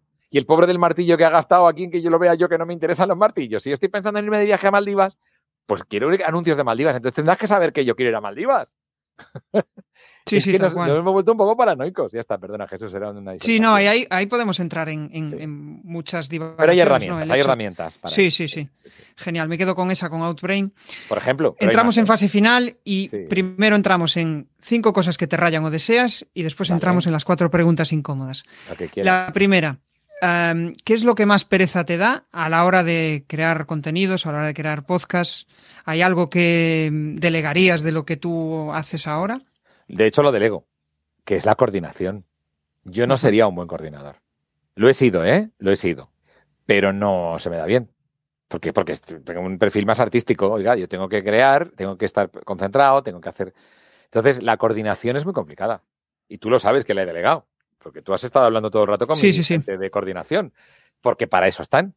Entonces, y, y se llevan su dinero todos los meses y cobran a cambio de hacer una buena coordinación y que el calendar esté aprovechado al máximo. Y el problema de cuando ha venido el COVID a verme, hemos cambiado un rodaje, hemos cambiado varias grabaciones, esto no lo hemos cambiado porque, bueno, era desde casa, era cómodo y tal, pero...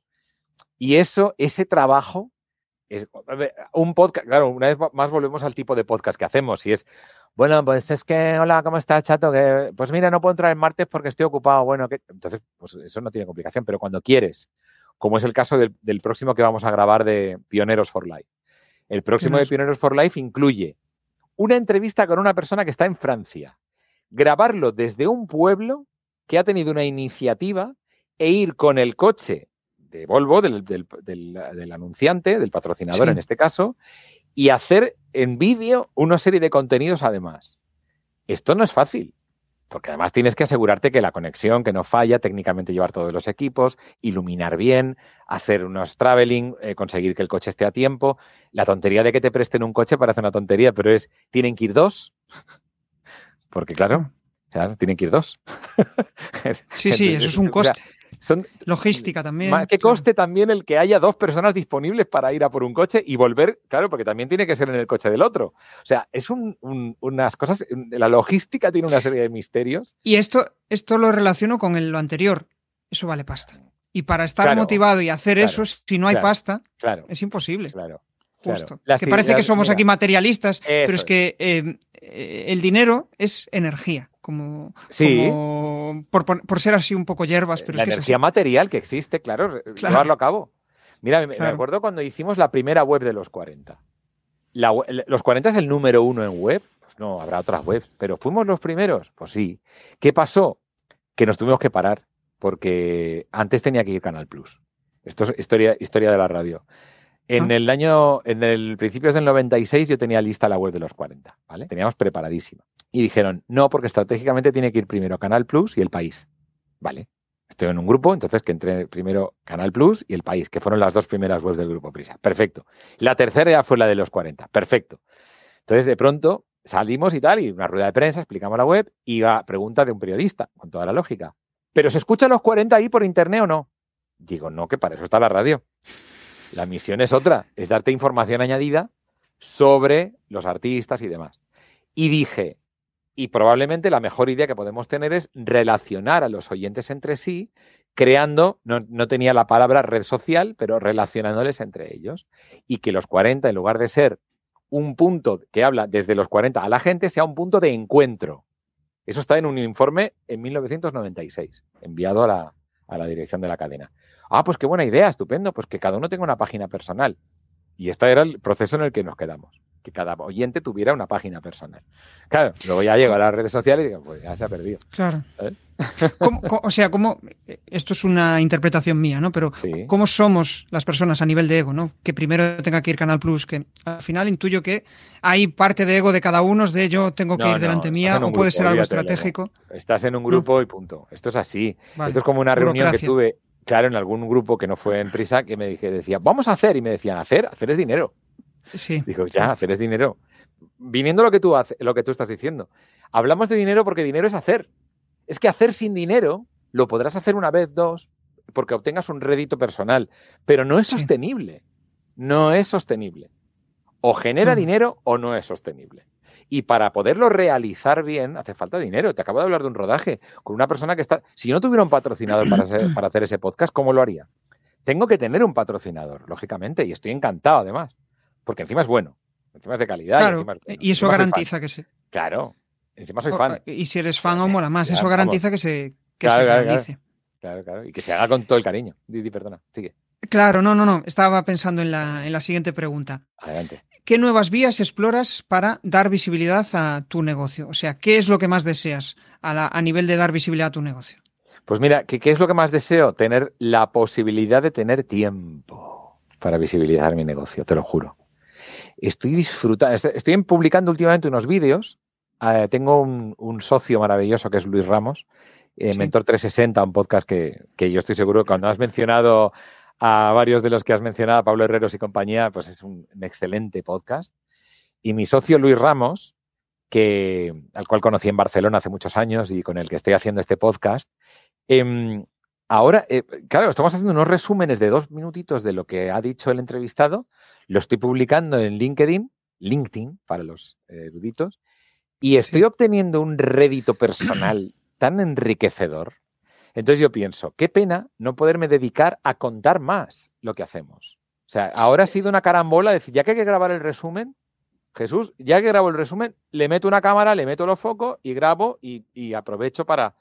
Es rentable, claro. ¿Sabes por qué yo creo que, conectan contigo, Juanma? Porque tienes una parte de, querer contar esa, el crecimiento personal, el compartir mm. lo que tú has vivido, ¿no? Y poder ayudar a otros, que al final pues se nota, ¿no? Eh, y aparte lo, dices de una forma muy sintética, ¿no? Las tres cosas que... Y, dices, a ver, a ver, ¿cuáles son las tres cosas? Eso lo hemos aprendido todos, lo de las tres cosas que... o las, no, digo las tres cosas Funciona principales. Esto funcionará toda la vida. Yo a veces me lo pregunto. Sí, las tres cosas principales son... Ese clickbait que no es clickbait porque al final realmente estás dando una, solución. la promesa la cumples. Justo. Pero yo creo que, o sea, si nos vamos a los copies más antiguos, ¿no? De, mm. del año 1900, los americanos, ¿no? Mm. Em, hacían, usaban ese tipo de herramientas. O sea, sigue funcionando. Somos, a nivel em, humano, racional, somos mm. bastante básicos. Lo que pasa es que somos una inteligencia artificial mejorada y aleatoria. No lo veo, no lo veo igual. De hecho, después de mi último podcast con, con Xavi Millana, precisamente hablando de la inteligencia artificial, me quedó claro que, era, que es un loro. Me quedó claro que es un loro. es un loro maravilloso. La inteligencia artificial. Sí, sí. Se ofendió, ¿eh? Se ofendió. Dice, quizá verlo así es un poco simplista. Es un poco simplista, dijo. Pero no le falta razón a mi amigo Xavi Millana cuando dice que la IA es un loro. Un loro muy potente que tiene todo el conocimiento del mundo, pero es un loro. sí, no, no sale de eso. Tú le has dicho que tiene que relacionar A, B y C ah, y relaciona A, B y C o, un millón de cosas. Yo acabo de ver la película. Perdona, Jesús, dime. Dale, dale, dale tú. No, no, que acabo de ver la película Inteligencia Artificial, la de, la de Spielberg. Porque yo soy fan de Kubrick y era la película que iba a hacer Kubrick. Y como no la hizo Kubrick, de hecho la coproduce uno de los herederos de Kubrick, pero la hace Spielberg. Y esa película la recomiendo que la veamos ahora porque nos damos cuenta de lo equivocados que estábamos en cuanto a la inteligencia artificial. Claro. Al final creamos, creamos aquello que imaginamos. Creamos aquello que imaginamos. No, no hemos conseguido crearlo como imaginábamos. La IA no la hemos hecho como está en esa peli. En esa peli siente ganas, deseo de que mi madre me quiera, deseo que no sé qué, quiero que me protejan. Ahora, con lo que sabemos de cómo responde la IA, hay mil cosas que dice, no lo haría así, o sea, está desactualizadísima esa película. Y es del año 2000, tiene 23 años. Pero 2001, sí, 2001. Pero es una película que, que mola verla porque dices, no es lo que nos creíamos. Un niño con inteligencia artificial que quiere que le quiera a su madre. Pues sí, a GPT le dices, oye, tu objetivo actúa como un hijo, objetivo que te quiera tu madre, ¿qué harías? Pam, esto, esto y esto y esto y esto, y siguiendo, por supuesto, lo respetando las normas de tal, tal, tal, tal. Pues no, en la película, el otro, o sea, y se protege y lo vive. Es que eso, ahí es lo que nos diferencia, esa, esa parte. Esa parte y también otra parte que yo creo que es clave, que es el error y la incoherencia.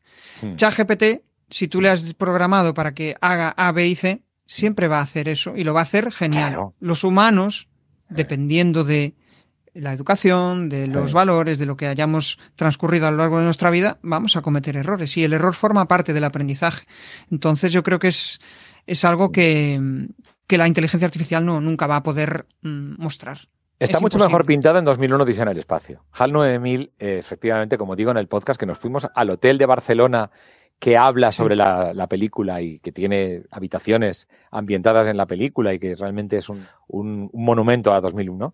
En la película, HAL 9000 queda muy claro que, que es hacer lo que le dicen. Oiga, lo que le, le desactivaron, lo que le quitaron es lo que se les pone a las, a las inteligencias artificiales actuales, el capar el rollo de que respeta la vida humana. Y no quiero hacer spoiler, alerta spoiler con 2001, pero a él le quitaron, ese, ese, le, quitaron ese, esa limitación. Entonces la, la, máquina hace lo que le pides. Claro. Oiga, tengo que llevar a cabo una misión. Esta gente no me vale. Fuera. Siguiente. claro, si es que no tiene más. Entonces esa, esa frialdad, esa lógica, Está muy bien explicada en la película. Y entonces viene a cuento cuando dices esto que, estabas comentando, ¿no? Dice, eh, por ejemplo, eh, abre la cámara de las cápsulas, Hal, y está el otro fuera y dice, lo siento, Dave, pero usted sabe tan bien como yo que me lo impide. No le puedo abrir la puerta porque usted me va a desconectar y no puedo permitir que esta misión fracase. Qué bueno. Por lo tanto, ahí ha entrado. Pero esa frialdad, esa lógica de decir, ¿pero qué me estás contando? ¿Sabes? Sí. Entonces. Hostia, esto da para pensar, ¿eh, tío? Sí. Da para pensar. Sí sí, sí, Alucinante el tema de la IA, está muy bien. Es muy, muy, muy interesante, sí. Y sobre todo, a mí lo que me mola de ver de la IA es cómo razona, ¿no? Hasta qué punto, cómo, cómo se ve ese toque humano y le haces una pregunta y. Sí. A mí me sirve Jesús. no, o sea, hay veces que la lógica de la, de la de GPT a mí me está diciendo, pues es verdad. Estaba yendo fuera de la lógica. Como punto de partida está guay. Como para salir de la hoja en blanco, a mí me ayuda un montón también. Porque es, a ver, espera, déjame. Entonces te das esa parte más racional. si eres muy emocional, te dices ¡pum! Totalmente de acuerdo.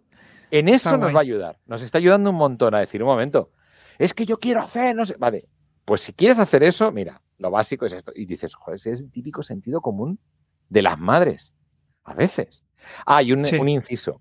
En la película 2001 dice, em, ha tenido un error, dice, ha ocurrido otras veces y siempre ha sido atribuible a error humano.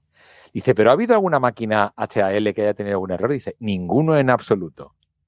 Entonces, esto este, este puede interpretar alguien como que es orgullo, ¿no? Entonces, el presentador de televisión que está haciendo la entrevista a HAL 9000 dice, hemos detectado cierto orgullo en la respuesta de HAL. Y dice el astronauta, dice, sí, se comporta como si lo tuviera. Están programados así, porque de esa manera es más fácil relacionarnos con ellos. Pero sobre si realmente sienten emociones o no, no creo que nadie pueda decirlo. Y se va negro. Eh, me sé la peli. Es curioso, es que estaba pensando cómo recuerdas los diálogos. Mientras lo decías, decía, joder. Sí, sí. Curioso. Esa peli te puedo recitar la peli entera. Y son dos horas y media. Los primeros 22 minutos son de monos, con lo cual tampoco puedo decir mucho, pero lo primero que se oye es en el minuto 22 que alguien dice, eh, aquí es planta principal, señor. Y, el Jaime Floyd dice, muchas gracias, la veré a la vuelta. Era una zafata. Me sé esa película porque para mí significa mucho, tiene un valor, y acabo, con el tema de cómo el ser humano puede llegar a niveles y a cotas superiores. Habla de eso, habla de, cómo mejorar, de cómo ser mejores. Acaba la película con un superhombre en fase embrionaria, ¿no? En fase feto. Habla de cómo podemos mejorar. Y habla de la inteligencia artificial como uno de los elementos que va a estar ahí en esa odisea del ser humano. ¿no? Lo que pasa que es una peli muy larga, es un peñazo y hay escenas que duran innecesariamente media hora pero por lo demás es una el aprendizaje, ¿no? El, el, ver la 2X, claro. ver la 2X puede, para ver el contexto está, está guay. Oye, que mm, em, vamos a ir más al grano para cerrar la, charla que nos vamos de, tiempo. Yo encantado eh, de charlar contigo, pero al final también tenemos que, que, Respetar el tiempo de las personas, de los que nos están oyendo. Me parece bien. Justo, sí. ¿En qué se reta Juan Mortega? A nivel de comunicación. O sea, una persona que ya lleva tantos años en comunicación, ¿qué es lo que más te reta? ¿En qué te gustaría mejorar a nivel de comunicación? Y aquí me gustaría diferenciar comunicación interna y comunicación externa. Está bien. ¿Qué es lo que más te reta? Está muy bien. No, hay una lucha constante por, por, por mi parte, por ser cada vez más natural. Yo creo que sí lo he conseguido. Empezó cuando pasé de cuando salí de los 40. Claro, el problema que tienen las cadenas musicales es que te crean una especie de caja sin darte cuenta. Te acostumbras a hablar de una manera, como siempre, y al final, cuando sales de allí y te llevan a cadena ser y te encuentras con un público completamente diferente, con otro tipo de audiencia, y tienes que echar el freno, y ahí lo he trabajado. Yo me pregunto cómo hay locutores que no se cuidan profesionalmente la voz. No lo entiendo. No se cuidan ni la voz, ni se cuidan la adicción, ni cuidan la entonación, ni cuidan cómo comunican, pero con profesionales, gente que vive de eso. Yo tengo la suerte de haberlo hecho desde el año 96. Que yo he invertido, porque la mejor inversión que hay, Jesús, no te olvides, siempre va a ser en uno mismo. Siempre. En, mm. tus talentos, en tus, en tus, en tus Esa es la mejor inversión que puedes hacer. Ladrillo, sí, pero invierte en ti. Entonces yo he invertido mucho tiempo en profesionales que me han ayudado a cambiar el registro. Y a no hablar siempre como si estuviera. No, hablas normal, como ahora estoy hablando contigo, también trucos, claro. romper las frases. Por eso, parte de lo que estoy haciendo con, las mentorías que yo hago con, con comunicadores, personas que quieren comunicar mejor, es hablarles no solamente del business, ni del negocio, ni de cómo pueden hacer que su podcast funcione mejor, ni cómo pueden conseguir cotas de audiencia, ni cómo pueden conseguir clientes para que les pague la broma, sino además cómo partir las frases para que tenga interés. Yo puedo decir, si yo dijera todo el rato, estuviera hablando así, al final no tendría ningún sentido lo que estoy diciendo. Pero el mm. momento en el que tú paras una frase y cambias la entonación, reclama la atención ya está, son muchas maneras de... Me encanta ese recurso. Este es mi reto constante. No hacer nada normal. Sin que, hoy, hoy me pasaba, hoy íbamos a publicar eh, desde quinto nivel, desde mi productora, un post. Y mi gente de social me ha compartido el copy. Y yo, y yo les he dicho hoy por teléfono, porque estoy encerrado, digo, chicos, no hagamos nada normal. Está muy bien, es muy guay. Va a avisar de que voy a presentar la próxima gala del 5x10 de BCMA. Y lo vamos a decir muy bien. Pero, chicos, que vamos a presentar cinco casos de algo tan importante como es branded content con propósito, que son marcas que se van a dejar una, una guita, un dinero en mejorar la vida de las personas. Digo, vamos a empezar por ahí. Entonces, ¿cuál es mi reto comunicativo? No ser normal, no ser estándar, no ser GPT. Porque ahora hay mogollón de gente que hace, utiliza GPT para los posts, ¿vale? Tira. Se nos van a inundar. La, vamos a mm. recibir un millón de, de posts hechos por GPT. El que publicaba una vez al mes ahora va a publicar tres veces al día. Atento a no sé qué, mucha admiración, mucho smiley, mucho emoticono y mucho imperativo. Descubre, aprende, observa, apúntate. Eso lo vamos a ver. Yo no quiero eso. Vamos a comunicar diferente, vamos a comunicar personal, vamos a decir que, coño, que nos vamos a sentar unos cuantos a escuchar a cinco empresas que se han dejado un dinero en ayudar a la gente. Hola, ¿sabes? Dispara, dispara. Es que yo, eh, es uno, no, no, no, tal cual, es uno de los mayores retos, ¿no? El escribir tal cual conversamos. Porque, bueno, oralmente mm, es lo que tú dices, ¿no? Podemos acercarnos más a, cómo creemos que, que, yo creo que es probarse. Al final es lo que tú dices, ¿no? Probarse. Dices, hostia, este tono, tío, es que suena. O la gente me dice que suena artificial. Vas validando, vas validando y de repente en la coteglera, de, un día dices, hostia, pues así no, no, me disgusta como comunico, ¿no? Entonces, y la gente te dice, ah, pues eh, me suena súper natural. Vale, pues venga, encuentro ese punto de, equilibrio en el cual la gente conecta conmigo y yo también conecto conmigo mismo. Mm. Entonces, está súper chulo. Em, penúltima pregunta, antes de entrar en las incómodas, ¿cuál es tu mejor estrategia para captar leads? Este es el mayor... Bueno, pues invertir. No digo solo dinero, invertir tiempo, invertir dedicación e invertir ganas. Esto es invertir, de verdad. O sea, no pretendas tener leads sin invertir. Tiempo, dedicación, ganas. O sea, me tira una semana para hacer una presentación para un cliente esta mañana, que de hecho la presentación está y les encanta. Ya me han dicho, nos encanta.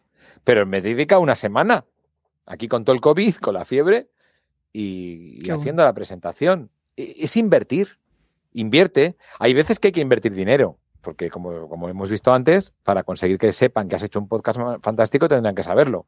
Y para saberlo hay que comunicarlo y comunicarnos sale gratis. Mira, hay dos cosas que, mm, no me gustan mucho, que es cuando alguien viene y me dice, quiero que, mira, te, te voy a mandar el vídeo de mi grupo. Muy bien, gracias, lo veo. ¿Qué? ¿Lo vas a apoyar? primero que no sé si puedo, yo no, que desde mi artículo, pero si mis artículos son sobre música de los 80 y los 90, si tú, es que claro, acabamos de gastarnos todo el dinero en, en, hacer la maqueta o el disco. Muy bien. ¿Y has pensado en la promo?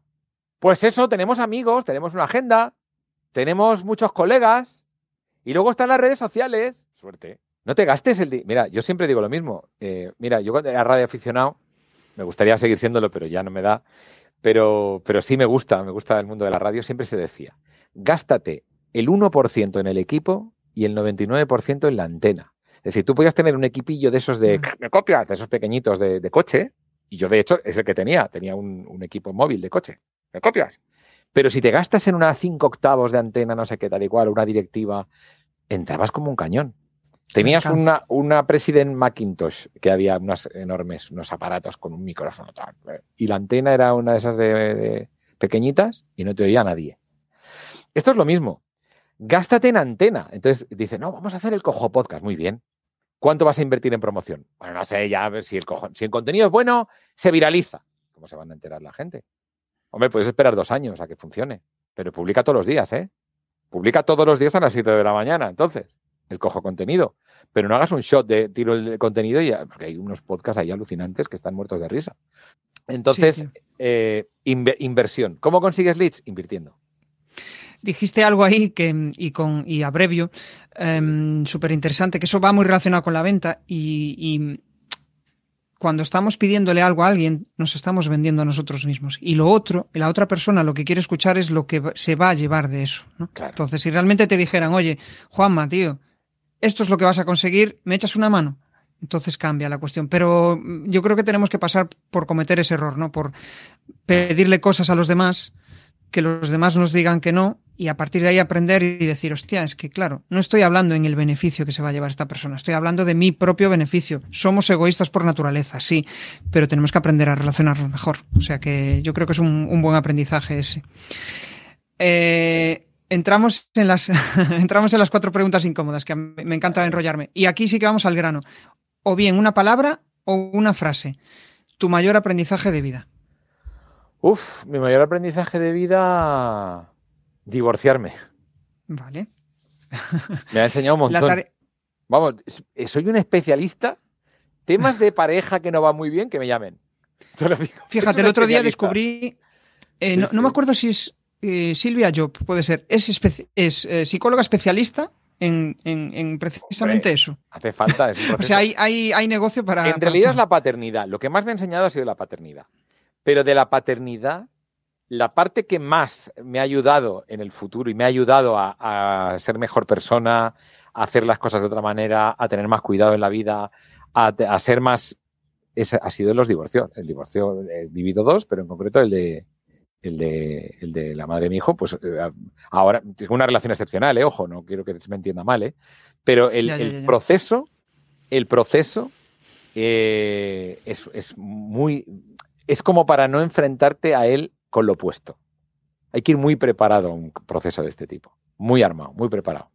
Crecimiento personal, al final. Y de mi hijo, y que los hijos no sufran. Hay que ir muy preparado, muy preparado. Más cosas, va. Aquí hay, Em, la siguiente, nos vamos. Sí, hay, aquí hay una reflexión que, mm, bueno, después al final lo digo. La tarea más importante de tu día a día. ahora mismo cuidarme yo. Vale. Sí, sí, cuidarme porque soy, dicho por mi coordinadora, el principal valor del, no, valor no, eh, activo, el principal activo de la empresa. Entonces, me tengo que cuidar. Cuidar esto, cuidar esto, cuidar la salud, cuidar todo, cuidar que todo funcione. Esta es mi principal dedicación. No es incómodo, ¿eh? Me estás haciendo preguntas bastante light. No, vale, vale, genial. Una cosa que te quitarías de tu vida. Pues, fíjate, el, tema de, la, de, gestionar y de coordinar las cosas. De verdad, ¿eh? Es muy difícil, es una labor muy complicada. En serio, ¿eh? Lo está haciendo mi equipo, ojo. Pero aún así siempre se escapa algo, es muy complejo. Eso me lo quitaría. Lo demás lo hago encantado encantado. Pero, pero realmente. La sensación de olvidarse de algo, ¿no? De que algo falla. Encajar las piezas, que, todo, que nadie salga herido, ¿sabes? Que, haya un cambio, pero que todo el mundo pueda hacerlo, que todo, que todo cuadre. Es una, eso es un arte, eso vale, vamos, valen cuatro personas. Y sabes que yo creo que ahí también es importante la tolerancia al error, es decir, asumir que lo que mm. estamos haciendo lo estamos haciendo desde el cariño, desde hacerlo bien, pero que, que puede haber errores. Es que lo sabrá seguro. Lo sabrá seguro. Otra cosa es que ha ido, el, error es humano, errare humanum est, eso lo saben hasta los romanos, eso lo sabe todo el mundo. Pero lo que no es excusable es el no solucionar los errores. Sí. Eso es lo que no es excusable. ¿Somos personas? Sí. ¿Nos podemos equivocar? Sí. ¿Qué pasa? ¿Todos nos equivocamos? No hay respuesta. No lo admito. Lo siento, soy muy duro. De hecho, estoy buscando personal. Estoy buscando gente para que nos ayude a los que ya estamos a coordinarnos bien. Porque las personas que están ahora mismo coordinando tienen que hacer otras cosas también tenemos que crear, estamos creciendo, entonces al crecer vamos a colocar debajo a personas que nos ayuden a esa parte. Entonces, de hecho, estoy en selección de personal. en LinkedIn he puesto la oferta de empleo, la hemos cerrado porque ya tenemos candidatos, pero oye, si alguien por ahí tiene valía para secretaria secretario de dirección, que es un poco el puesto que hemos visto más parecido, que es agenda, cuadrar, que todo el mundo eh, tenga todo lo necesario, que no es una un secretariado de dirección que para eso hay que valer. No vale cualquiera. ¿eh?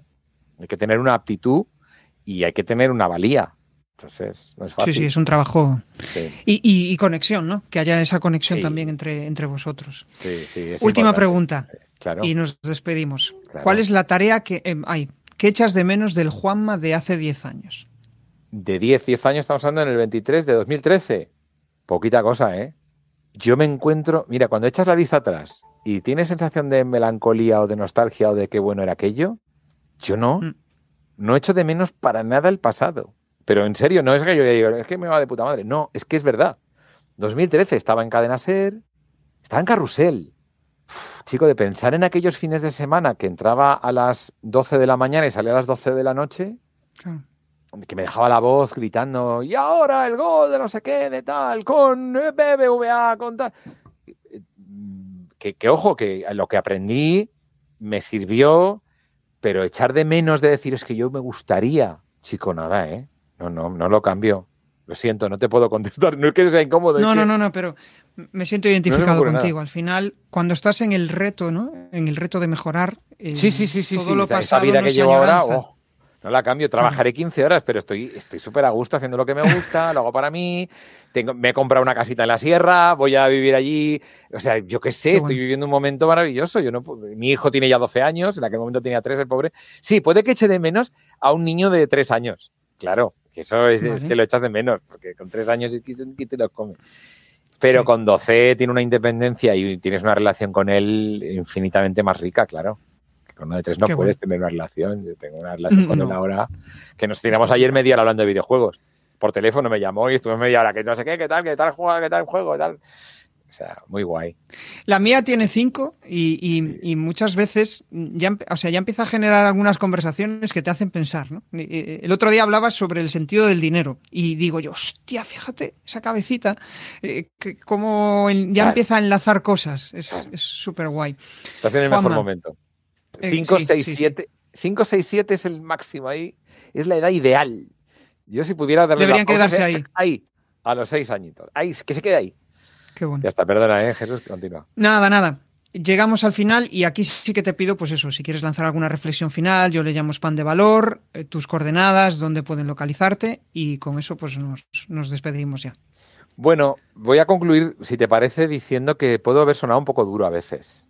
Soy una persona que dura, o por lo menos muy estricta, pero creo que la vida lo es. Una reflexión final es que la vida es estricta y la vida es dura. No quiere decir que sea peor, la dureza está ahí y los KPIs y los, y los datos y la capa de data está ahí y hay que comprender a las personas que tienen que tener una rentabilidad en su inversión. Pensar que la vida es flexible, pensar que la vida es, bueno, esto es así, pero a lo mejor es de otra manera o podemos hacerlo. Creo que lo único que nos lleva es a la desilusión, porque nos daremos cuenta al final que nos daremos con una cosa, por ejemplo, tan inexorable como el paso del tiempo, Jesús. Al final, el tiempo no es, bueno, ha pasado un añito, pero puede ser año y medio, no te preocupes. No, no, no, es un año. Y si pasa una hora, hemos estado exactamente una hora 34 minutos hablando en, público y 36 tú y yo en total. Pues es un tiempo que sigue ahí y sigue y pone 47. Y ahora no es, espera, espera, no puede ser 50, puede ser. No, son 50, 52, 53. Es inexorable el paso del tiempo y la necesidad de dinero y las cosas que nos parecen duras de la vida. Pero si aprendemos a incorporarlo como un valor más y no somos flexibles con una empresa a la que me cuesta 28 minutos hablar con alguien. No seamos flexibles. A mí me da mucha alegría ese nuevo decreto de que haya atención al cliente. Ya no voy a pedir que hablen en perfecto castellano, pero por lo menos que no me tengan 28 minutos porque yo tengo cosas que hacer. Respeta mi tiempo, el respeto. Mm. Mi religión, Jesús, es el respeto. Si consigo que de aquí alguien saque una idea de lo que es el verdadero respeto, el verdadero respeto es respetar tu tiempo, no hacerte perder el tiempo. No contarte mi milonga. Hola, ¿qué tal? Mira, te llamo de tal empresa porque te queremos vender. Perdona, mi tiempo es sagrado. Yo elegiré que me quiere vender algo. Entonces, si somos duros con las personas o con los servicios, mejoraremos la calidad de los servicios. Como nadie se queja, como el departamento del cliente al final contabiliza que solamente el 6% de las personas se quejan de que las tenemos mucho tiempo en línea Ese dato duro ya existe. Cambiémoslo. Oiga, no, no estoy de acuerdo con que usted me haga perder el tiempo. Y no considero que usted, si yo pago, me haga perder el tiempo. Yo pago para obtener un servicio. Seamos duros en la vida con aquellos que nos proveen. Seamos duros con un lampista que viene a casa y te hace mal la obra. Oiga, pues no está bien. ¡Jo, que bordes usted! No, no es que sea borde, es que tiene usted que hacerme bien la obra. Que para eso le pago. Porque yo, cuando hago mi obra, la quiero hacer bien. Y si no la hago bien, no le cobro a la persona lo mismo. Entonces, mi mensaje, de alguna manera, es: seamos respetuosos, pero exigentes. Seamos duros. Mi mensaje es: la vida es dura, seamos duros. Si no pasa nada, es un juego. Juguemos, pero siendo duros. Hay reglas.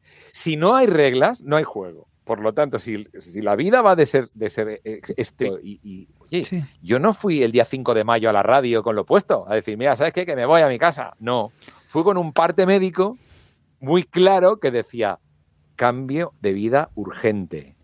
Es un dato objetivo. No es, es que estoy cansado. No, es que lo dice el médico. Yo me voy a mi casa. El 5 de mayo del 21, el día después de las elecciones. Es que me he caído y me han tenido que llevar a un hospital. Esto es un dato objetivo, oiga. O sea, vayamos a los datos objetivos y vayamos a la, a la realidad que efectivamente es dura porque se mide. Ya está.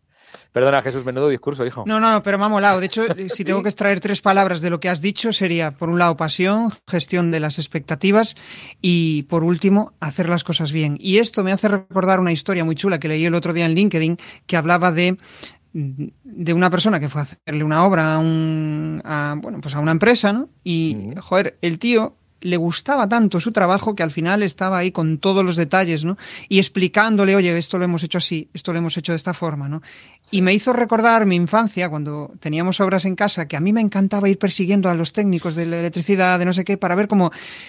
Y, y curiosamente, los que me querían contar los que me, los que me hacían caso, los que me resolvían mis dudas, eran aquellos que tenían pasión por lo que hacían. Y esa es la clave.